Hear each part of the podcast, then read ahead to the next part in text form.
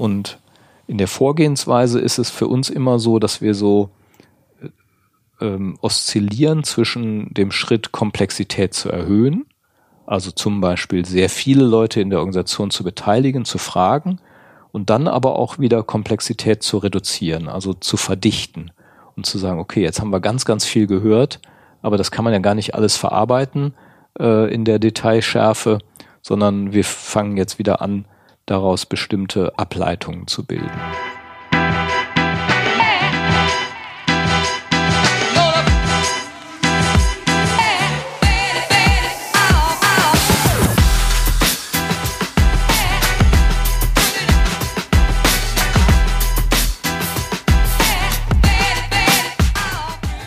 Herzlich willkommen zu Anti-Intuitiv, dem Podcast für systemisches Denken in der Wirtschaft. Mein Name ist Martin Meyer und wir sitzen heute wieder live zusammen mit dem Holger Schlichting, Hallo.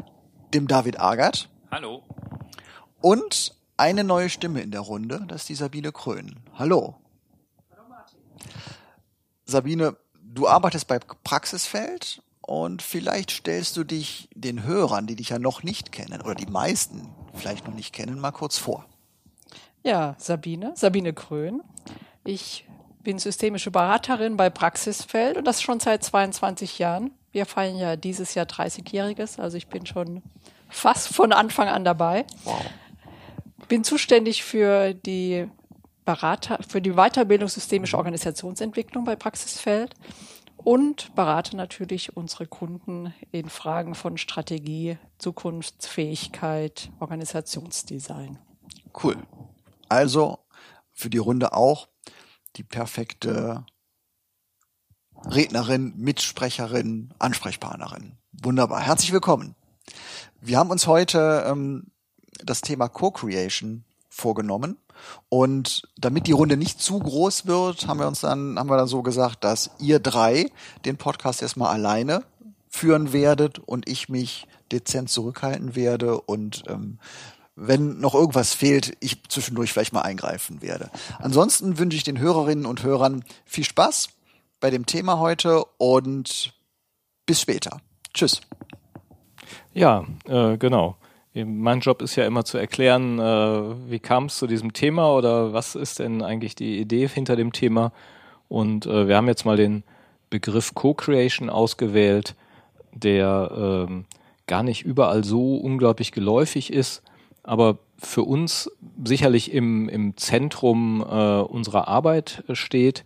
Ich habe jetzt auch natürlich noch mal ein bisschen Recherchearbeit äh, aufgewendet und die Definition von Wikipedia ist ja, dass Co-Creation eine äh, Methode ist, äh, wo dann ähm, ja als als Prozess oder Ergebnis ein gemeinschaftlicher Schöpfungsprozess mehrerer Personen oder Statusgruppen äh, entsteht.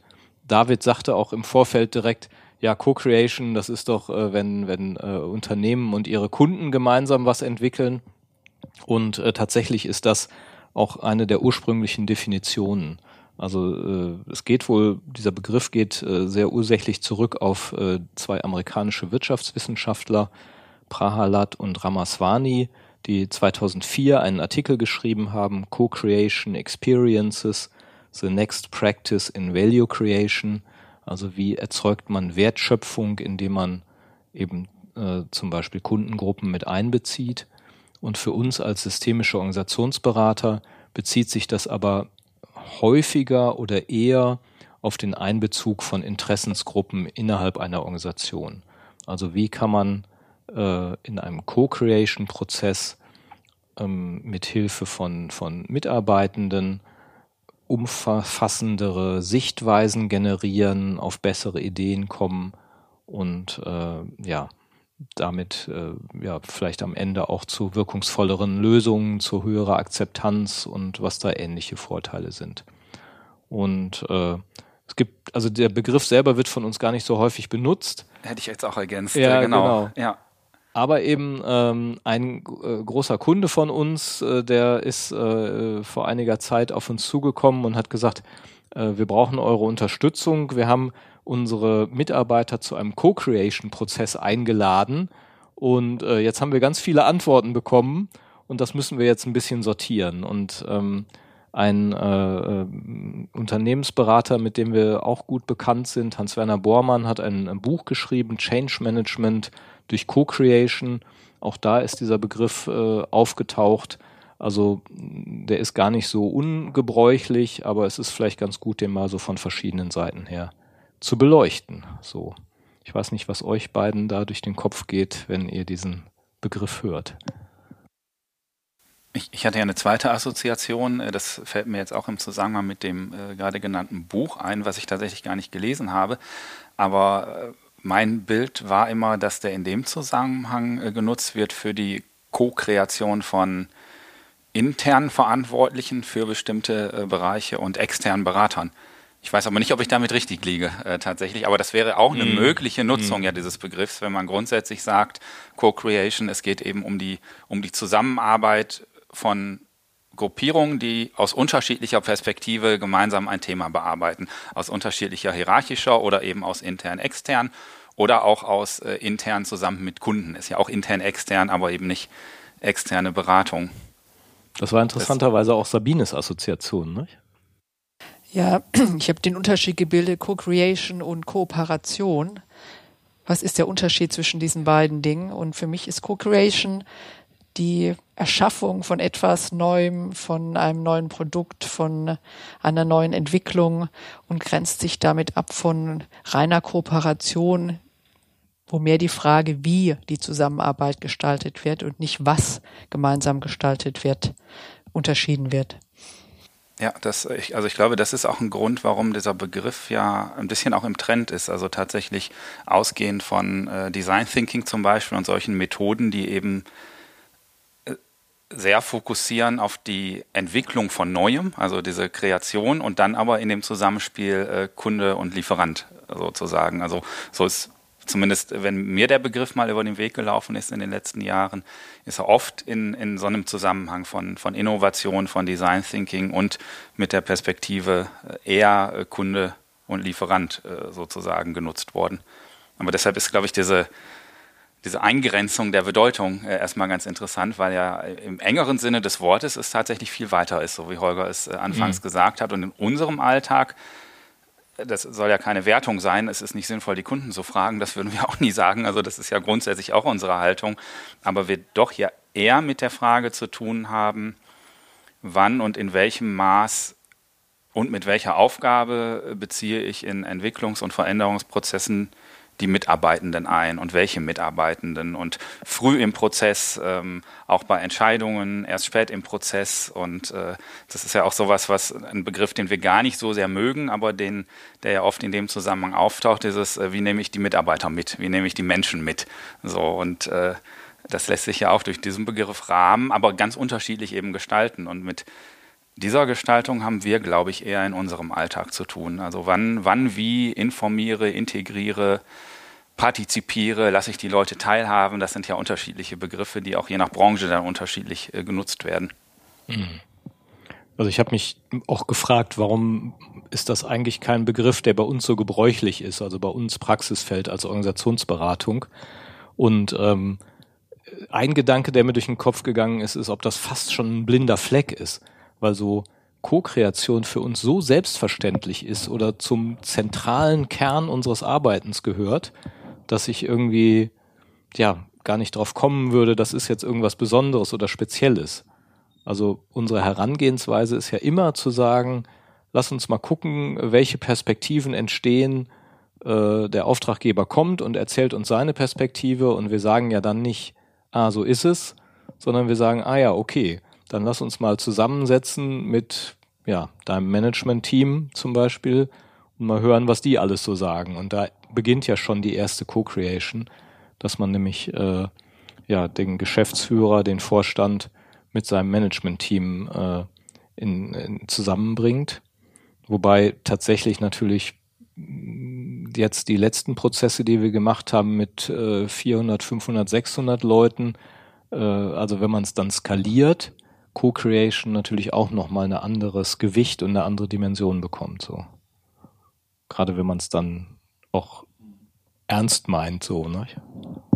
Mit allen äh, Vor- und Nachteilen.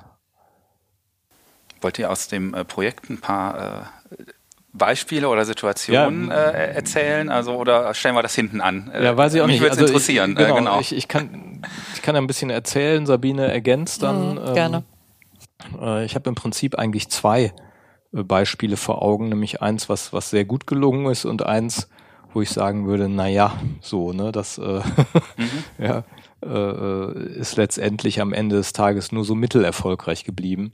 Und ähm, das, was, was wir jetzt so eigentlich seit, seit Februar 2020 begleitet haben, was wir jetzt auch in der, in der reellen Umsetzung auch noch zu Ende bringen, ähm, da ist äh, der Auftraggeber an uns herangetreten und hat gesagt, wir brauchen eure Unterstützung, weil wir haben einen Co-Creation-Prozess initiiert. Aha, aha. Mhm.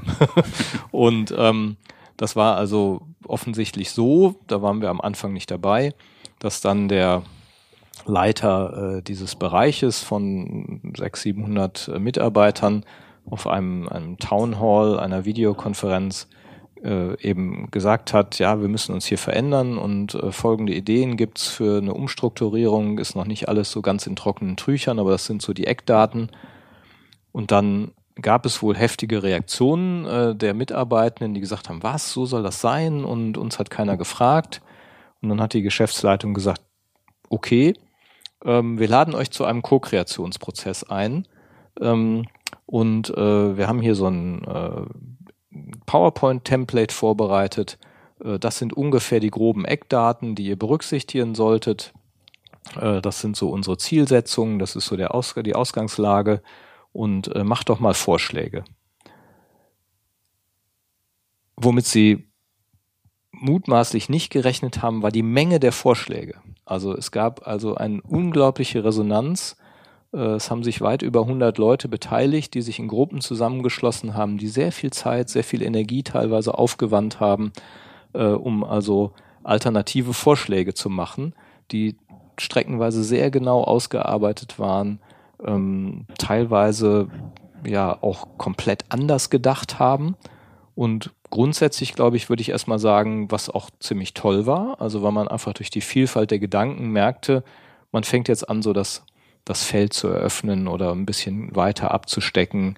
Und der Grundgedanke bei Co-Creation ist ja zu sagen, manchmal ist die Situation ja so komplex, dass es besser ist, die Leute zu fragen, die den ganzen Tag damit zu tun haben, als zu hoffen, dass die Geschäftsleitung diese ganze Komplexität wirklich vollständig durchdringt.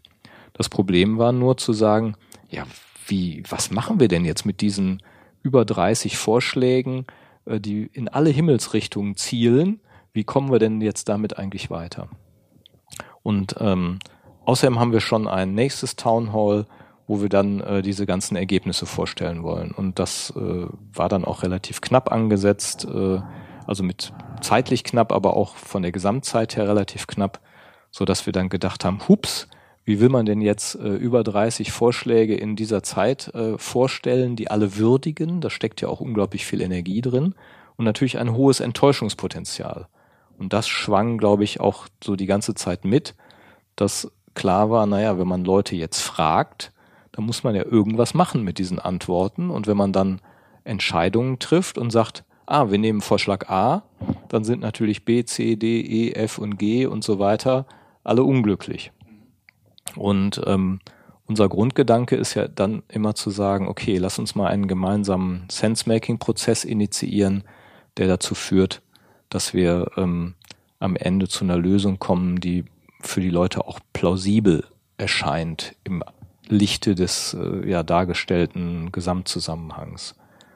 Naja, und die äh, zum Problem passt. So, also, ja. das, also zwei, genau, zwei, zwei genau. Rückfragen habe ich an euch. Ja, also das eine ist tatsächlich, jetzt haben die sehr in, ist jetzt das Berater, die Beraterbrille natürlich, aber sehr in Lösungen gedacht mhm. und ähm, äh, gab es eine, eine Verständigung über Auslöser und Problem sozusagen, weil sich letztendlich würde ich jetzt mal behaupten, äh, die, die Lösungen ja dann auch erst bewerten lassen, wenn man die mit dem Problem matchen kann. Ja. Ähm, und das andere äh, tatsächlich finde ich ja auch ähm, durchaus beeindruckend, äh, so wie ihr das schildert, äh, wie, viel, wie viele Vorschläge es gab.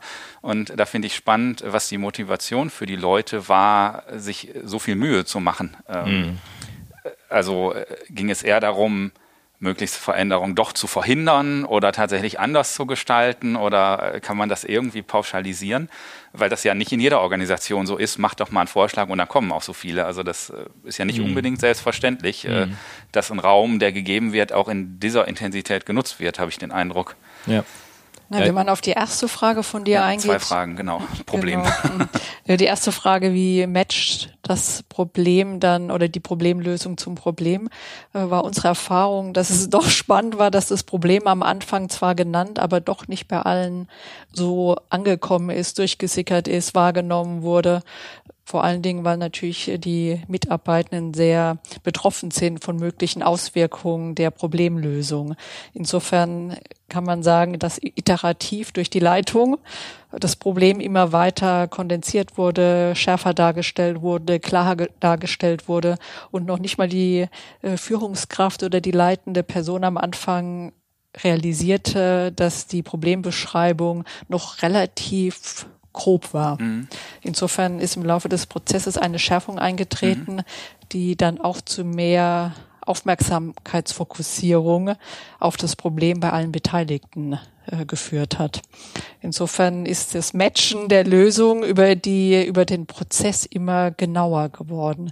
Und einige Optionen am Anfang, Rahmenkriterien, die vorgegeben wurden, wurden nachrangiger und andere wiederum wurden mehr in den Mittelpunkt gerückt. Vor allen Dingen Themen, die die Zukunftsfähigkeit und Kriterien, die die Zukunftsfähigkeit des Unternehmens vorantreiben. Und wir sind auf einen Grundkonflikt gestoßen, äh, den habe ich gerade noch mal bei Niklas Luhmann äh, vorgestern gesehen, nämlich wie arbeite ich an Entscheidungen? Und ich kann mehr schauen auf das Problem und die Beschreibung des Problems oder ich starte mehr bei den Interessen derjenigen, die an dem Problem arbeiten. Und Co-Creation äh, mixt ja beides. Äh, und in dem Fall hatten wir schon stark interessensgeleitende, geleitete Problem oder Problemlösungen als Vorschläge. Und dann nochmal zu unterscheiden, inwiefern ist dieser Vorschlag einer Interessensgruppe auch eine Lösung für das Problem der Unternehmung ähm, also ist das gar ist der Übergang nicht so ja zu meiner zweiten gewesen. Frage, woher kam die Energie äh, auch aus eigenen Interessen natürlich, die in der Lösung untergebracht waren, was ja gar kein Vorwurf ist, oder? Aber was äh, uns ja motiviert, äh, eigene Interessen zu verfolgen. Ich meine, du kannst ja letztendlich auch nur Hypothesen über Motivlagen ja, bilden, nicht? Und äh, da gab es sicherlich von äh, wir wollen das Schlimmste verhindern, lass uns mal einen Vorschlag machen, der nicht ganz so krass ist wie der von der Geschäftsleitung. Ähm, oder hin zu, oh, sehr gut, dass da endlich was passiert. Äh, wir kriegen das jetzt mal hin, dass die Organisation insgesamt agiler wird und selbstgesteuerter und wir mehr mitreden können. Äh, da mag es sicherlich sehr unterschiedliche äh, Interessenslagen gegeben haben, so. Und die sind natürlich nicht unbedingt äh, gut transparent zu machen. Hm. Also genau. Ich, ich äh, bei diesem Prozess, der, der da äh, sozusagen angeregt worden ist, der, der fragte ja erstmal nach Lösungen. Und mhm, das ist genau. ja für uns immer so die uralte Diskussion. Äh, ja, gibt ja auch so diese Idee, ja, lass uns doch eher nach Lösungen fragen, als ständig nach Problemen. Ähm, und ich glaube, es gibt ja zwei Arten, nach Problemen zu fragen, nämlich einmal da drin zu verharren und sich irgendwie davon nicht lösen zu können. Ähm, dann ist es sicherlich wichtig, stärker auf die Problemseite zu gehen. Aber wenn ich natürlich nach Lösungen frage, wo noch nicht klar ist, welches Problem damit eigentlich gelöst werden soll, dann ähm, wird es natürlich sehr schwierig, auch die passende Lösung auszuwählen, vor allem wenn die untereinander konkurrieren. Und ähm, deswegen bestand eben ein wesentlicher Teil unserer Arbeit damit, da drin zu sagen, ja, okay, vielleicht war das an manchen Stellen zu schnell, zu schnell auf die Lösung gesprungen. Lass uns erstmal nochmal gemeinsam beschreiben, was hier eigentlich das, äh, das Problem ist. Und deswegen haben wir versucht, aus diesem schon laufenden äh, Zug erstmal ein bisschen Fahrt rauszunehmen und zu sagen, in dieser Town Hall äh, wollen wir erstmal nur äh, darstellen, was ist sozusagen übergeordnet ähm, aus den 30 Vorschlägen rausgekommen. Und wir haben im Prinzip daraus vier Kategorien gebildet. Also wir haben gar nicht gesagt, wir stellen euch jetzt 30 Vorschläge vor, das ist gar nicht möglich, äh, sondern wir sagen, ah ja, der eine Vorschlag ging eben eher in Richtung zum Beispiel einer Führungsdoppelspitze. Ja, eben wir bilden ein Tandem, äh, der eine mehr auf die fachliche Führung, der andere mehr auf die Personalführung. Das war ein Teil der Vorschläge. Oder ein Teil der Vorschläge geht eher in Richtung Agilität und, und noch viel weniger Führung. Und so haben wir vier Kategorien vorgestellt. Cluster quasi genau, so, wir haben so gesagt, wie so wie ja. ihr das hm. beantwortet habt, ergeben sich vier Cluster und äh, da gibt's eine, eine Verteilung drin. Ja, so und so viel haben das vorgestellt, so und so viel das. Ähm, und äh, lasst uns mal gucken, ob wir mit diesen Clustern weiterarbeiten können. Und das hat, ist dann auch ganz gut gelungen. Natürlich gibt's dann immer Leute, die sagen, ah, ich hätte mir aber gewünscht, dass mein Vorschlag äh, vorkommt. Und dann gab's aber auch glücklicherweise genügend Leute, die gesagt haben, wie sollen denn in zwei Stunden 30 Vorschläge vorgestellt werden? Das funktioniert eben nicht. So, und wir haben aber erstmal trotzdem Feedback von denen eingesammelt. Ähm, das ist ja ein wesentlicher Punkt, dass man letztendlich immer iterativ arbeitet, dass man mit, mit Vorschlägen dann arbeitet, dann aber auch wieder äh, Resonanz aus der, aus der Organisation einholt und, und damit auch schon mal wieder ein bisschen verdichtet, so. Ähm, und ein wesentlicher Punkt, es ging ja letztendlich um eine Umstrukturierung, damit um Organisationsdesign, dass wir gesagt haben, wir müssen einen Zwischenschritt einführen, nämlich einen Designkriterien-Workshop machen. Und da sind wir eben, haben wir auch Co-Creation gemacht, aber eben in einem wesentlich kleineren äh, äh, Zwischenschritt, nämlich mit der mit dem Leitungsteam plus einer Erweiterung von nochmal äh, weiteren Führungskräften, um den Kreis etwas größer zu machen, um mehr Perspektiven reinzuholen, wo wir gesagt haben, lass uns noch mal ein bisschen besser festhalten, was habt ihr eigentlich gemeint? Worum geht's geht's euch eigentlich wirklich Das ist ja wirklich? die Brücke zum Problem, wenn ich es richtig verstehe, oder? Also äh, zwar mit Blick aufs Ziel sozusagen beim Designkriterium, aber Mhm. eigentlich abgeleitet aus dem, was in Zukunft gelöst sein muss, Ja. weil es eben jetzt problematisch ist. Ganz genau. Ja.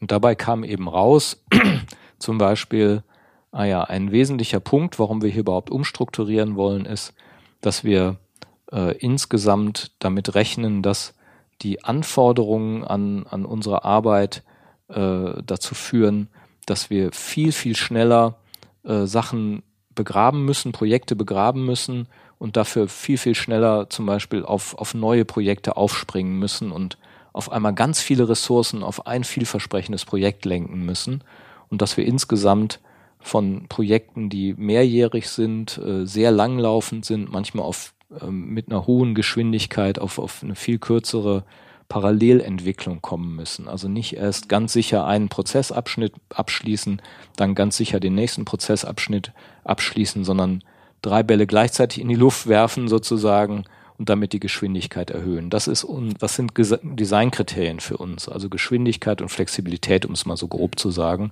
sind Designkriterien und zwar in folgender Reihenfolge. Und ähm, nachdem das sozusagen geschärft wurde, wurde auch auf einmal klar, dass bestimmte Vorschläge eben dadurch eher in Frage kommen und andere Vorschläge eher nicht.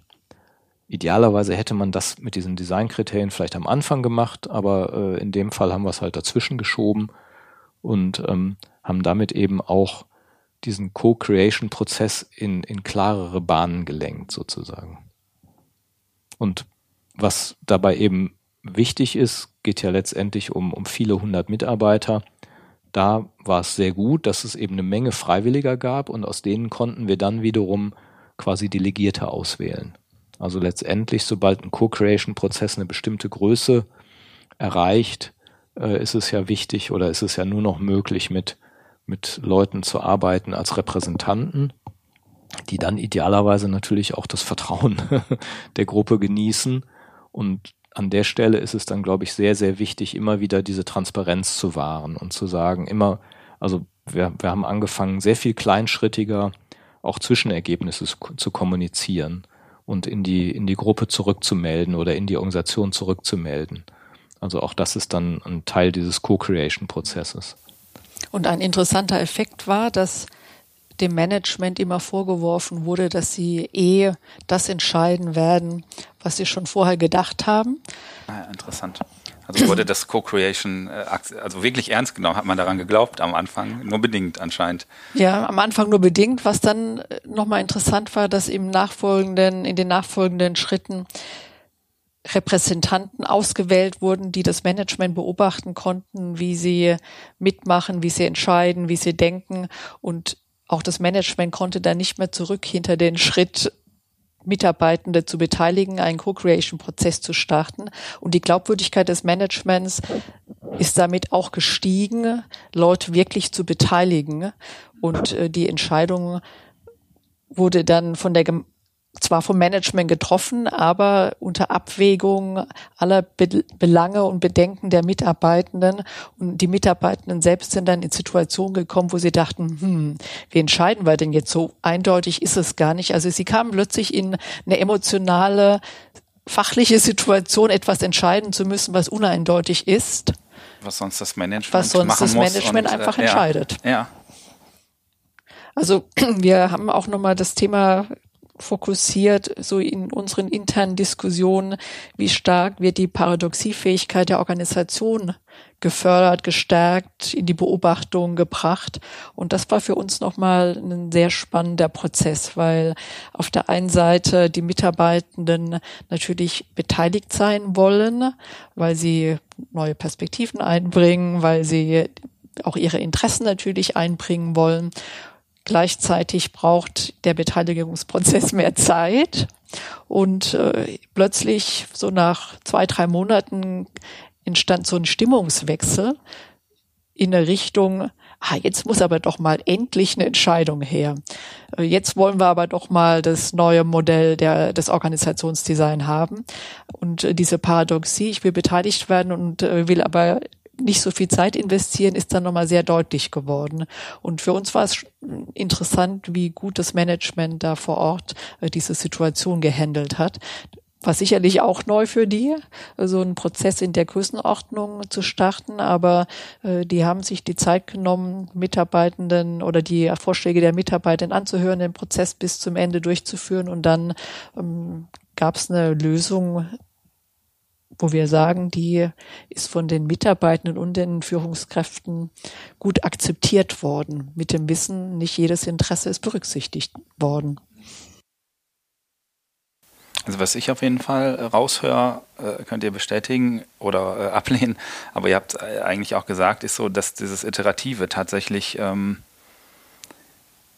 in einem sehr auf Co-Creation aufsetzenden Prozess äh, noch eine deutlich höhere Relevanz hat. Das hängt zusammen auch mit Transparenz, hast du zwischendurch gesagt, als in einem ähm, Entwicklungsprozess, den man vielleicht mit einem kleineren Management-Team geht, wo man doch ein bisschen linearer denkt. Ähm, wir kreisen das Problem ein, dann schauen wir, welche Lösung passt da am besten zu und äh, zwar mit einer mit einem systemischen Blick auf das ähm, äh, auf die Organisation doch einen vergleichsweise linearen Prozess vielleicht geht und je mehr Leute mit im Spiel sind, desto öfter ist es auch wichtig, Transparenz zu schaffen, nochmal eine Schleife zu drehen, noch eine Perspektive zu berücksichtigen. Dann ist es vielleicht sogar auch gar nicht schlimm, erstmal mit der Energie zu gehen. Ähm, wie könnte denn aus meiner Sicht die Lösung aussehen? Und im zweiten Schritt diese, diese Schleife Richtung Problem zu gehen. Ähm, weil das ja in der Regel egal auf welcher Ebene man Personen beteiligt, vielen sehr schwer fällt. Also ich kenne es aus vielen Prozessen, dass selbst wenn ich am Anfang nach dem Problem frage, ich als Antwort ja eine Lösung bekomme. So, das äh, ist ja nichts Fremdes so, weil das einfach äh, ungewohnt ist und man ja äh, irgendwie Bilder vor Augen hat. Aber das finde ich jetzt nochmal interessant, das gar nicht unbedingt als das nicht negativ zu werten, sozusagen, sondern einfach zu denken, naja, es ist halt iterativ, es braucht dadurch auch, auch Zeit aber es ist auch nicht falsch, erstmal mit dem zu gehen, was die Leute im Kopf haben. Und auch wenn man es dem Lehrbuch nach sozusagen vielleicht ein bisschen anders gemacht hätte. Mhm. Ja, genau. Also man hat immer so eine Lehrbuchvorstellung, aber in dem Fall war es relativ leicht, sage ich jetzt mal in Anführungsstrichen, äh, auch irgendwie bestimmte Sachen nachzuschieben. Nach diesem Designkriterien-Workshop haben wir dann quasi in, oder innerhalb des Designkriterien-Workshops dann schon angefangen, so Grundideen von Lösungen tatsächlich zu entwickeln anhand dieser Kriterien, dieser Entscheidungsprämissen letztendlich und ähm, haben dann in einem Workshop mit 40 Mitarbeitern, Delegierten, Führungskräften äh, dann eben an diesen ähm, äh, diese Ideen verfeinert und weiterentwickelt so. Und äh, interessanterweise äh, steuerte das dann, also praktisch über so ein Ausscheidungsverfahren haben wir dann äh, eine Lösung entwickelt, die dann auch eine, eine sehr hohe Zustimmung fand und äh, die tatsächlich auch nicht äh, der äh, anfängliche Liebling äh, der des Leitungsteams gewesen ist. Ja, also es äh, kam dann letztendlich ein Vorschlag dabei raus, äh, der der viel stärker an dem orientiert war, was sich äh, die Mitarbeiter vorstellen konnten. Ähm, und äh, trotzdem wurden eben viele, ich sag mal, Probleme, der, ähm, die da zu lösen waren, damit trotzdem adressiert. Also es war letztendlich ein, ja, ein Ausgleich, äh, der dabei rausgekommen ist und der sicherlich, wenn man auch eben sagt, naja, ne, das wir, wir wollen ja auch Experimentierfelder haben letztendlich. Also wir gehen immer davon aus, das ist ja jetzt nicht die endgültige Lösung für die nächsten zehn Jahre, sondern mit diesen Vorschlägen müssen wir jetzt erstmal arbeiten.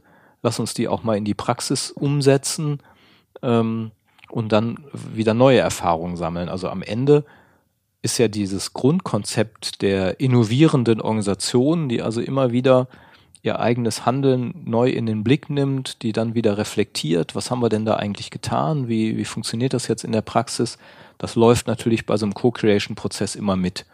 Also solche Reallabore zu schaffen, die dann äh, ja zeigen, hat das, was wir uns da ursprünglich gedacht haben, auch tatsächlich äh, dazu geführt, wo wir eigentlich hin wollten. So, ne? Und ich gibt, mir fällt noch ein Phänomen ein, was ich spannend finde, in der Zukunft zu beobachten, nämlich ob jetzt diese unter, dieses Unternehmen, dieser Bereich in Zukunft weiter Lust hat, Co-Creation zu betreiben und in welchem Umfang, in welchem Maße. Ich könnte mir vorstellen, eine Hypothese, dass nach der Erfahrung eines sehr aufwendigen Co-Creation-Prozesses weitere Co-Creation-Prozesse so gar nicht mehr gebraucht und gewünscht werden, weil es das Vertrauen in das Management gibt, dass sie gute Entscheidungen treffen als Erfahrung, sozusagen als Rückgriff auf die Erfahrung des Co-Creation-Prozesses und auf die Erfahr eigene Erfahrung. Oh, es ist, ist ganz schön aufwendig gewesen. Wir haben viel Arbeitszeit da reingesteckt. Wir haben die Arbeitszeit nicht in unsere eigentliche Tätigkeit hineingesteckt und ähm, wir vertrauen in unser Management, dass es in der, also in der Zukunft ähnlich gute Entscheidungen trifft, ohne dass wir in dem Maße beteiligt sein müssen oder vielleicht auch eine Auswahl an Menschen, Repräsentanten äh, dann mitentscheiden, aber es nicht mehr äh, die 400 Leute braucht, die aufgefordert, aufgerufen werden, mitzumachen, sondern ein kleinerer Kreis. Mhm. Und aus, das ist jetzt ja aus Sicht der Mitarbeitenden, die das äh, erlebt haben, gilt das Gleiche für die Sicht des äh, Managements, die ja auch sagen könnten, Jetzt haben wir eine andere Lösung, als wir sie vielleicht zuerst vor Augen hatten. Ähm, ist die besser? Ist die schlechter? So, ähm, lass uns die lieber nicht mehr fragen, dann werden wir wieder von unserer Idee weggebracht. Jetzt äh, genau, ist vielleicht ein bisschen weit hergeholt und äh, kann man den handelnden Personen jetzt ja auch nichts unterstellen. Aber habt ihr eine Einschätzung, wie das Management jetzt auf diesen Prozess guckt? Naja, ich, ich glaube, was sie natürlich schon sehen, ist, dass diese, diese Entscheidung sehr akzeptiert ist. Hm, okay. Und ähm, in, in verschiedensten Unternehmen geht es ja zunehmend mehr um diese Akzeptanz. Also in Unternehmen, die ja darum ringen, noch irgendwie gute Mitarbeiter zu bekommen und zu halten, äh, wird einfach logischerweise mehr Energie auf Akzeptanz von Lösungen gelegt, ja, ja. als wenn du irgendwie austauschbare Ameisen hast und mhm. sagen kannst, äh, friss oder stirb, ja. Mhm. Das heißt, in, in, in Unternehmen, wo es auch um Wissensarbeiter geht, die motiviert bleiben sollen, ist hat natürlich Co-Creation eine ganz andere Rolle, als wenn du sagst hier, äh, ne, Taylorismus, äh, hier schraubt diese Schraube rein. Ähm, und, und von daher ist, glaube ich, der Wert dieser Akzeptanz für die, für das Leitungsteam fast höher, als wenn sie sagen, es kommt nicht unsere Idealvorstellung ja. dabei raus. Also das Ergebnis ist das eine, aber das ist nicht alles, was man mit Co-Creation erreicht, sondern auch der, ja. der Weg äh, hat eigentlich eine besondere Wirkung mhm. für die mhm. Organisation, für die, für die Verbindung im sozialen System äh, ja. sozusagen. Ja. ja. Und was aber schon auch, glaube ich, klar ist, ist, letztendlich ist Co-Creation sehr voraussetzungsreich. Also wir reden von einem Konzern, in dem wir schon seit vielen, vielen Jahren arbeiten und die gewöhnt sind, mit Beratern zu arbeiten, die gewöhnt sind, äh, Mitarbeiter zu beteiligen, die gewöhnt sind, äh, zu reflektieren. Ähm, insbesondere in diesem Bereich haben wir schon seit vielen Jahren einen Kulturprozess begleitet, wo es auch darum geht, Feedback und Reflexion äh, einzuführen, einzuüben. Das heißt, zum Teil haben die Leute in dieser Wahnsinnsdynamik, wir machen jetzt Vorschläge, auf Konzepte zurückgegriffen, die sie schon Jahre vorher bei uns gelernt hatten ähm, und äh, haben sich in Formaten organisiert, die wir damals eingeführt haben. Also äh, die sind es gewöhnt, auch wenn sie auf der einen Seite sagen, naja, das Management macht ja eh, was es will, äh, das sagen die einen, aber die anderen wissen schon auch, dass sie, dass sie ja ähm, da beteiligt werden und einbezogen werden. Und ähm, wir haben in einem anderen Unternehmen äh, auf, auf einen Co-Creation-Prozess gesetzt, der, wo die viel, viel stärker gewöhnt sind, dass die Geschäftsleitung Dinge vorgibt. Und äh, da haben wir tatsächlich äh, gehofft, dass diese, diese Mitarbeiter ähm, ja, gemeinsam Lösungen entwickeln, um Prozesse zu verschlanken, äh, unnötige Arbeitsschleifen abzustellen. Und da haben wir tatsächlich in einem Unternehmen, was, was viel weniger diese Zusammenarbeit gewöhnt war und auch weniger Vertrauen in die Leitung hatte, haben wir eben festgestellt, dass Co-Creation nicht mal eben vom Himmel fällt, sondern eben sehr, sehr viel Fundierung und Voraussetzung erstmal braucht. Und äh, in dem Beispiel, wo ich sage, naja, das ist so mittelgut gelungen, gab es tatsächlich eben so Haltungen, die gesagt haben, warum sollen wir uns denn jetzt was überlegen? Dafür wird doch die Geschäftsleitung bezahlt. Die sollen mal die Vorschläge machen.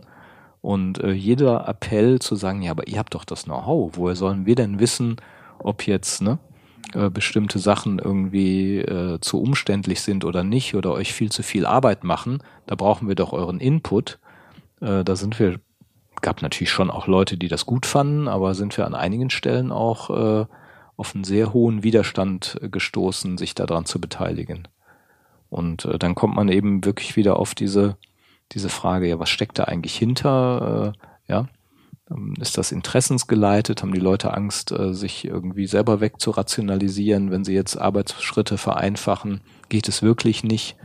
Ähm, also wenn man dieses dieses Grundvertrauen nicht irgendwie schafft aufzubauen, dann, dann bleibt Co-Creation auch eine, eine Fassadenveranstaltung oder, oder relativ wirkungslos. Das äh, ist ja so ein bisschen die weiterführende Frage, jetzt auch mit dem Beispiel. Also was, was leiten wir daraus auch für unsere Arbeit ab? In welchem Maße, an welcher Stelle, in welchem Umfang ähm, Co-Creation? Oder was heißt das auch für die Leute, die uns zuhören, sozusagen, mhm. für, für den Managementalltag, für den äh, Alltag in der jeweiligen Stelle? Ähm, wo macht es Sinn, in welchem Maß? Ähm, wie kann man anfangen, äh, im, im Kleinen äh, gegebenenfalls? Ich, mein, ich habe ja auf LinkedIn einen kleinen Post dazu geschrieben, der die Voraussetzungen beschreibt für Co-Creation oder zumindest welche einige Voraussetzungen, die notwendig sind. Und einer ist mit Sicherheit Führungskräfte, die ein hohes Maß an Selbstreflexion haben und in einen Prozess ergebnisorientiert, aber ergebnisoffen hineingehen möchten. Ja, wenn du Narzisst bist und denkst, die Idee kann nur gut sein, wenn sie von mir ist, und jetzt kommen aber andere Ideen dazu, ja, dann, äh, ah, dann wird es schon schwierig so. Ne? Also zu glauben, ah, vielleicht ist meine erste Idee nicht die einzige und beste, ist schon mal eine gute, gute Grundvoraussetzung. Und auch nicht die Unterstellung, die Mitarbeiter wollen doch nur bla bla bla, ja, äh, sich selbst ja, optimieren. Eigenes Wohl, äh, ja, genau. Nur ihr eigenes ja. Wohl. Mhm. Die, jeder Vorschlag, der jetzt noch kommt, ist doch bestimmt nur interessensgeleitet. Und in Kontexten wie Umstrukturierung sind Co-Creation-Prozesse natürlich besonders anspruchsvoll, wenn man mit im Hintergrund laufen hat, dass möglicherweise eine Umstrukturierung eine Gefährdung des eigenen Arbeitsplatzes wäre. Das ist ja ähnlich wie bei Organisationsdesignprozessen, wo Leute nur beteiligt werden sollten, wenn ihnen vorher gesichert, zugesichert wird, dass sie nicht von irgendwelchen Umstrukturierungsmaßnahmen direkt betroffen sind. Also auch das wäre eine zu, zu berücksichtigende ja. Prämisse. Und die, ähm, Also äh, bevor das untergeht, ich fand gut die beiden Begriffe, die du genannt hast, also ergebnisoffen und ergebnisorientiert. Die, äh, das war so ein bisschen Nebensatz, aber das kann man ja auch als große Paradoxie verstehen oder als äh, äh, große, ähm, als, als Widerspruch äh, sozusagen. Und ähm, so, wenn Holger sagt, man braucht halt auch wirklich die äh, Bereitschaft zu glauben, vielleicht haben andere auch gute Vorschläge oder sogar bessere Vorschläge, dann heißt das trotzdem nicht, dass man keinen eigenen Plan hat, finde ich. Also genau diese, dieses Spannungsfeld von, ich habe ein klares Ziel vor Augen, ich weiß, welches Problem gelöst werden soll, ich nehme auch da die beteiligten Leute mit, äh, mache daraus einen Sense-Making-Prozess, lass quasi das Problem und das Ziel nicht aus den Augen, aber frage trotzdem ergebnisoffen, wie können wir es denn lösen, äh, sozusagen. Also, weil ich glaube, auch beide Seiten sind wichtig. Also auch nicht so, ich weiß gar nicht mehr weiter. Das ist auch nicht eine Haltung, glaube ich, die funktionierendes Co-Creation ähm, produziert, sondern tatsächlich diese Spannung zwischen, also es gibt eine Rahmung über das Ziel, aber eben dann die Offenheit, die ihr beschrieben habt. Und das ist nicht unbedingt ein Widerspruch, finde ich. Also so erlebe ich es auch hier bei uns selbst zum Beispiel. Ähm, das wirkt wie ein Widerspruch, aber äh, das ist vielleicht gerade das, wo auch die, das Spannende entstehen kann, äh, die Dinge gemeinsam zu sehen, sozusagen. Ergebnisoffenheit und Ergebnisorientierung. Hm. Wir haben noch einmal äh, eine Frage so ein bisschen hin und her gewälzt, in welchem Maße vorher geklärt wird, wie Entscheidungen getroffen werden. Ja.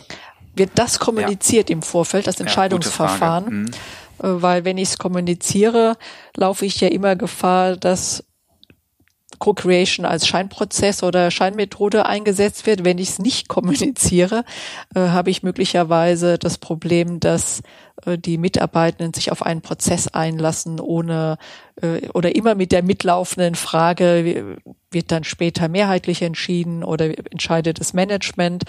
Also es ist eine Herausforderung, sich vorher zu entscheiden, welches Entscheidungsverfahren wähle ich und kommuniziere ich es. Oder bleibe ich an der Stelle uneindeutig. Äh, in unserem Fall, den wir beschrieben haben, ist es Management eher uneindeutig gewesen. Und ich würde sagen, äh, das war eine gute Entscheidung, uneindeutig zu bleiben, weil die Frage nicht beantwortet wurde, aber im Laufe des Prozesses sich eine Lösung herausgestellt hat, fachliche Lösung, die dann akzeptiert wurde und das Management sich vorher gar nicht positionieren musste.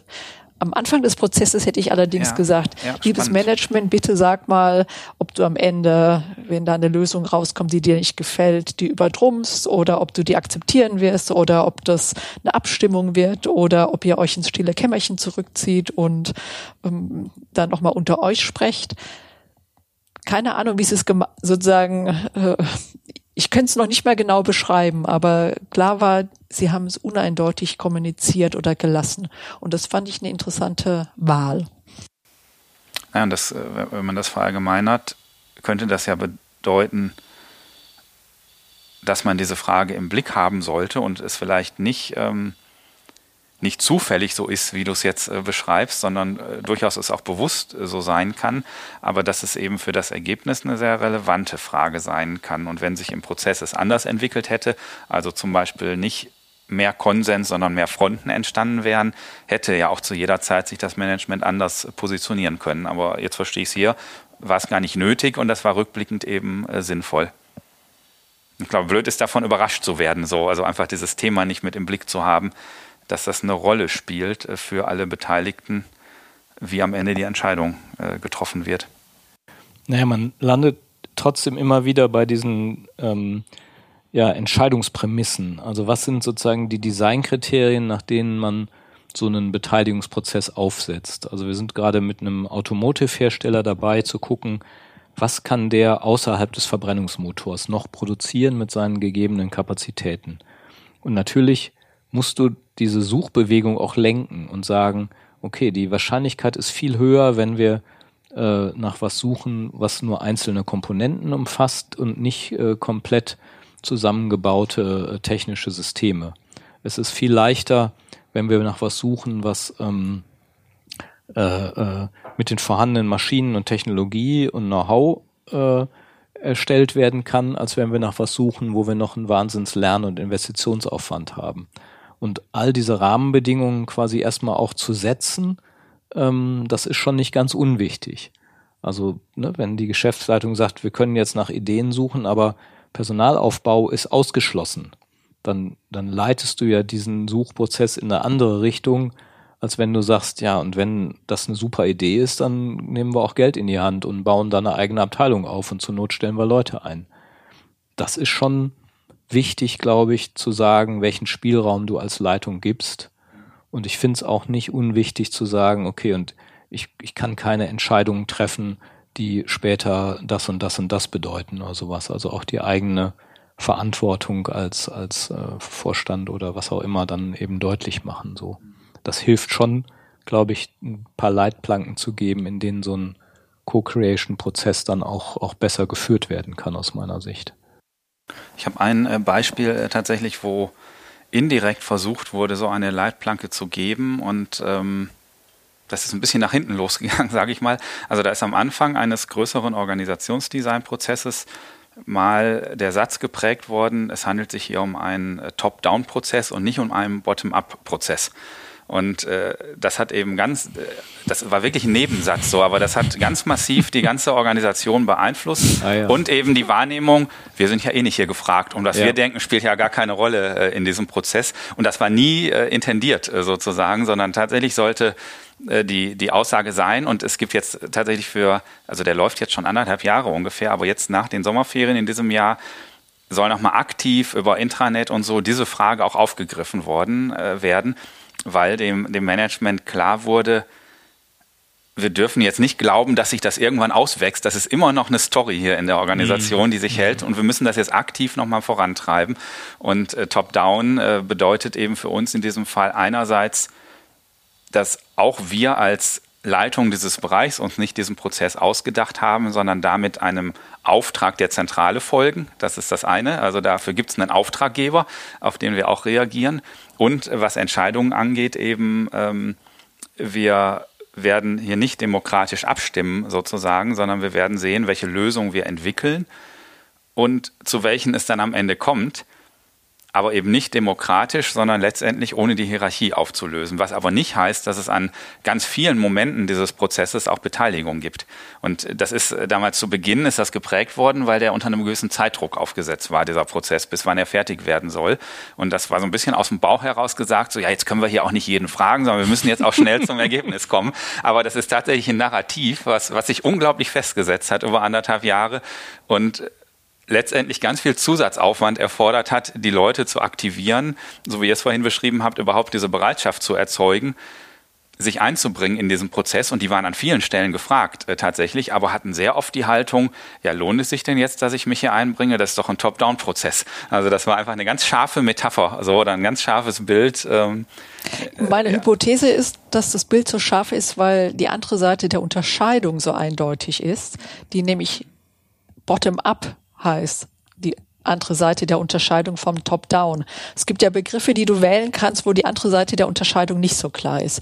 Hier entscheidet die Leitung beispielsweise, dann ist eben nicht sofort klar, was die andere Seite der Unterscheidung ist. Also die Nichtleitung, wer ist denn die Nichtleitung? Aber in dem Falle ist es sehr deutlich. Und wenn man so eine Metapher aufgreift, dann hat man natürlich die andere Seite immer sehr streng und scharf mitlaufen. Ja, obwohl ich äh, also ich weiß nicht mehr die genaue Wortwahl, aber obwohl ich sogar sagen würde, diese Seite ist nicht benannt worden, also anders als ich es gerade gesagt habe, ah. aber das ist sehr klar als andere Seite in der Organisation sofort gedacht worden und die andere Seite ist halt offen gelassen worden und hat dadurch den Spielraum gelassen, sie scharf abzugrenzen über Bottom-up. Und da, da glaube ich sogar, das ist nicht das Wort, was in der Leitung mal gefallen ist, sondern das andere.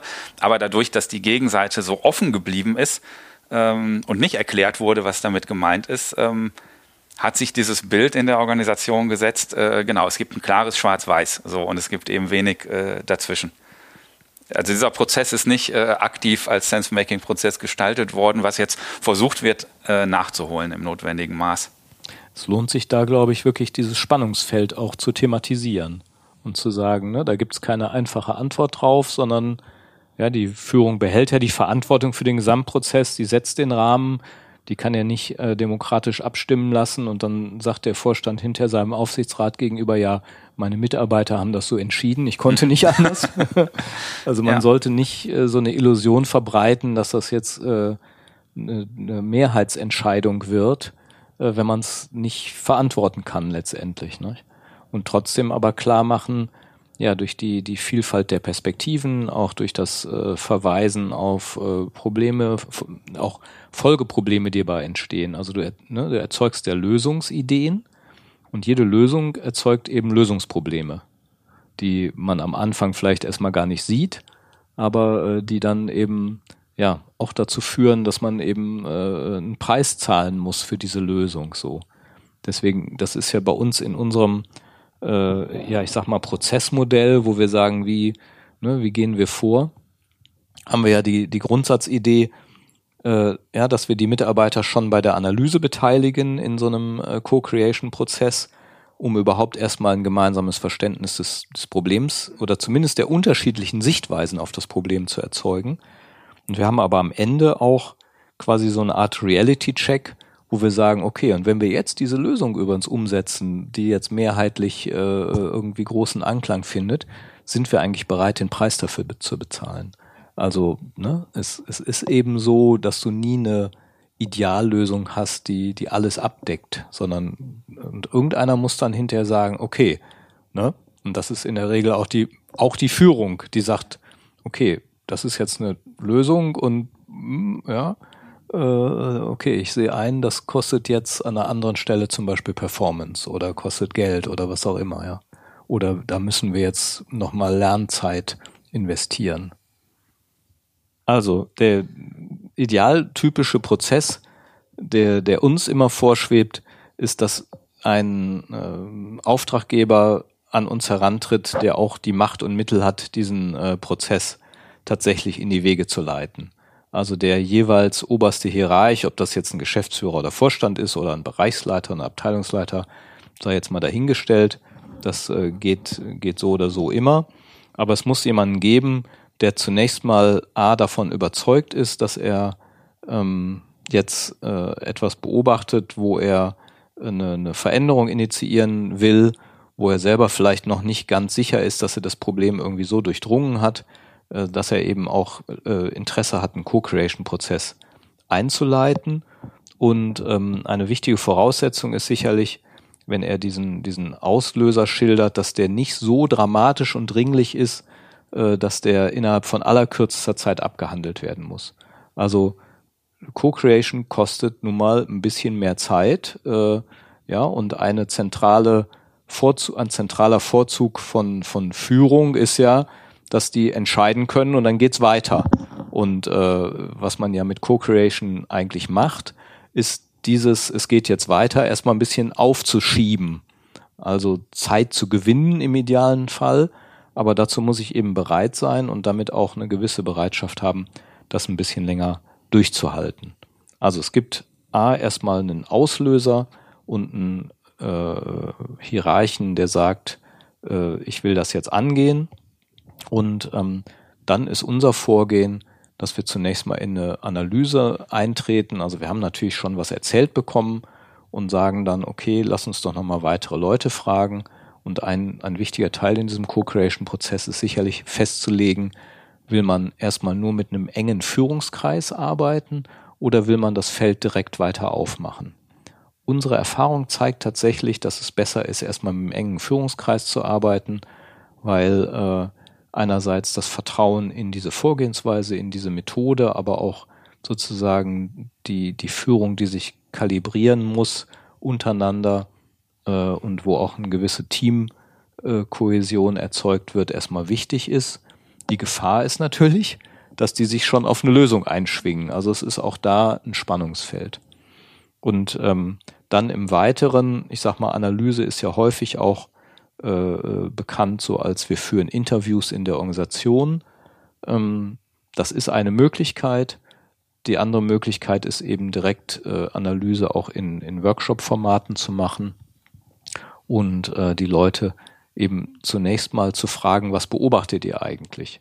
Weil uns geht es darum, in der Analyse erstmal eine Beschreibung der, der ja, Veränderungen in der Außenwelt der Organisation zu schaffen und ähm, auch der, der Problembeschreibung, so dass die untereinander wahrnehmen, ah, okay, äh, die andere Abteilung, äh, die findet gar nicht, dass das alles hier so toll läuft, sondern die laufen jeden Tag in folgende Probleme rein oder sowas. Also ein Vergemeinschaften der verschiedenen Problemsichten äh, in der Analyse ist wichtig und dann lenken wir, schwenken wir ein in eine Diagnosephase, wo wir dann sagen, okay, wenn wir diese verschiedenen Problembilder sehen, was glauben wir eigentlich, was sind äh, äh, für uns die zentralen Herausforderungen?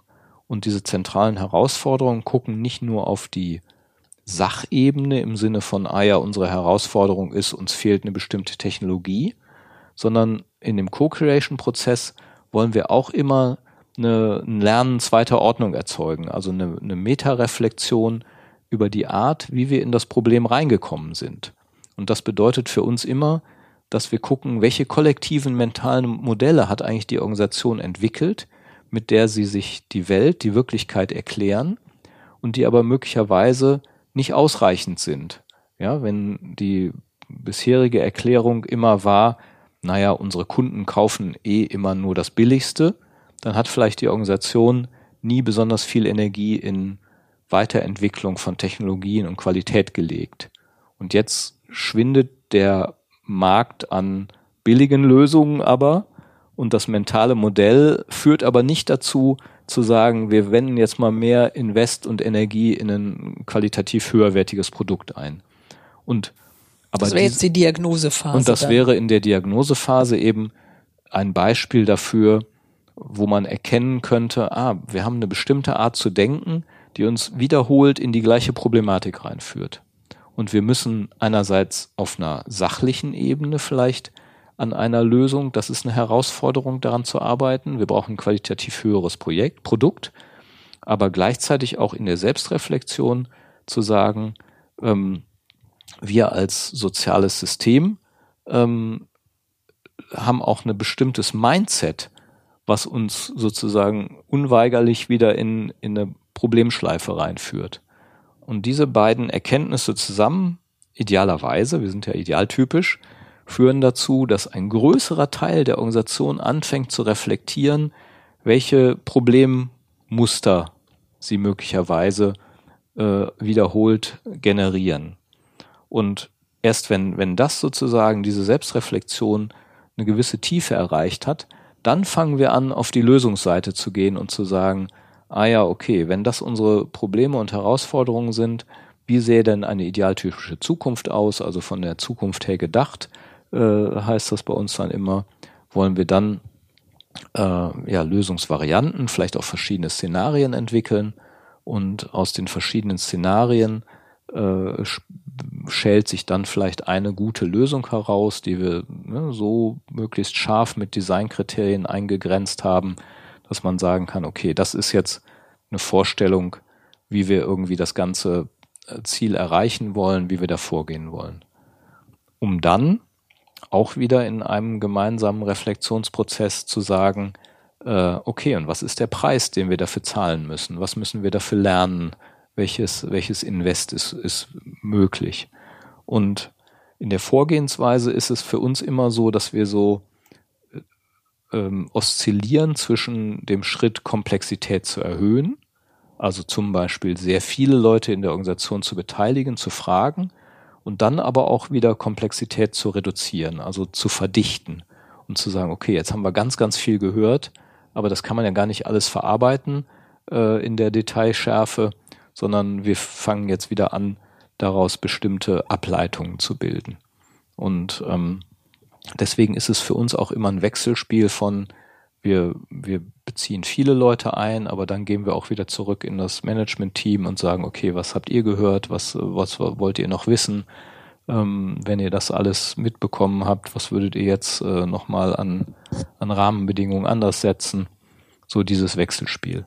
Um dann aber auch zu gucken, okay, und das mündet dann idealerweise in einer möglichst gut committeten gemeinsamen Entscheidung für eine Umsetzung. Auch in der Umsetzung beteiligt man natürlich dann auch die Leute wieder mit dabei. Und wichtig ist dabei immer, dass das Management einen relativ langen Atem hat. Also wenn man Co-Creation initiiert, dann äh, kann man nicht sagen, wir stoßen das einmal an und dann lassen wir es laufen, sondern Leitung muss immer wieder präsent sein und sagen, doch, wir wollen das wirklich, immer wieder Energie reingeben, auch immer wieder in Situationen der Unsicherheit äh, nochmal vielleicht Bestätigung geben oder auch nochmal aushalten, dass äh, ja, das Ganze ja auch iterativ ist, also nochmal eine Suchbewegung gestartet wird und dass auch die Umsetzung noch nicht bedeutet, das ist jetzt alles in trockenen Tüchern, sondern äh, auch da gehen wir nochmal in die Reflexion rein und, und, und machen das sozusagen kleinschrittig. Das wäre jetzt mal so ein, ein, grober Abriss und wahrscheinlich habe ich jetzt zehn Sachen vergessen, aber äh, das so stellen wir uns das idealerweise vor.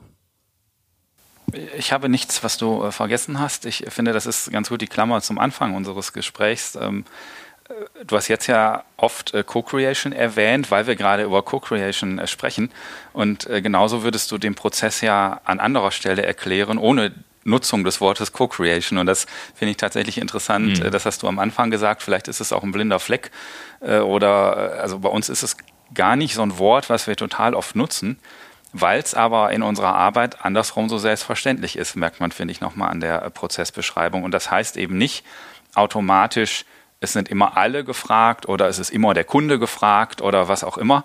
Äh, aber das heißt, dass an ganz vielen Stellen unserer Arbeit die Frage ist, wen sollte man noch fragen? Und die Antwort kann äh, tatsächlich unterschiedlich ausfallen. Und wenn man jetzt mit diesem durchaus Trendbegriff, sage ich mal, auch arbeitet, äh, Co-Creation, taucht er am Ende in unseren Prozessen sehr oft auf, ohne dass wir es normalerweise drüber schreiben, weil das einfach eine Grundhaltung, die mit Collective Sense-Making zusammenhängt und so weiter ist, äh, wo man sagen könnte, ohne Co-Creation funktioniert dieser ganze Prozess ja nicht, weil das die Grundhaltung der Arbeit ist. Das andere Vorgehen wäre halt, äh, der Manage Manager schildert mir sein Problem und ich schreibe ihm eine Lösung auf, so, weil ich der, der Experte sozusagen für die Lösung bin. Aber das ist eben äh, so arbeiten wir ja nicht. Das sind, äh, ist eine ganz andere Arbeitsweise. Mir kommt noch vielleicht ein abschließender Gedanke durch den Kopf, um Luhmann zu zitieren, äh, der ja unterscheidet zwischen Konditionalprogrammen und Zweckprogrammen. Und Zweckprogramme, das ist jetzt eine anspruchsvolle Formulierung oder ein Wording, was ich jetzt aufgreife, aber äh, da geht es darum, einen bestimmten Zweck der Organisation zu erfüllen, ohne vorzugeben, wie die Prozessschritte dahin sind genau zu sagen, heute musst du 27 Anrufe machen und dann muss man das und das sagen, sondern Zweckprogramme gibt Mitarbeitenden ein Ziel vor, ein Zweck, das sie erreichen sollen und der Weg dahin ist noch offen.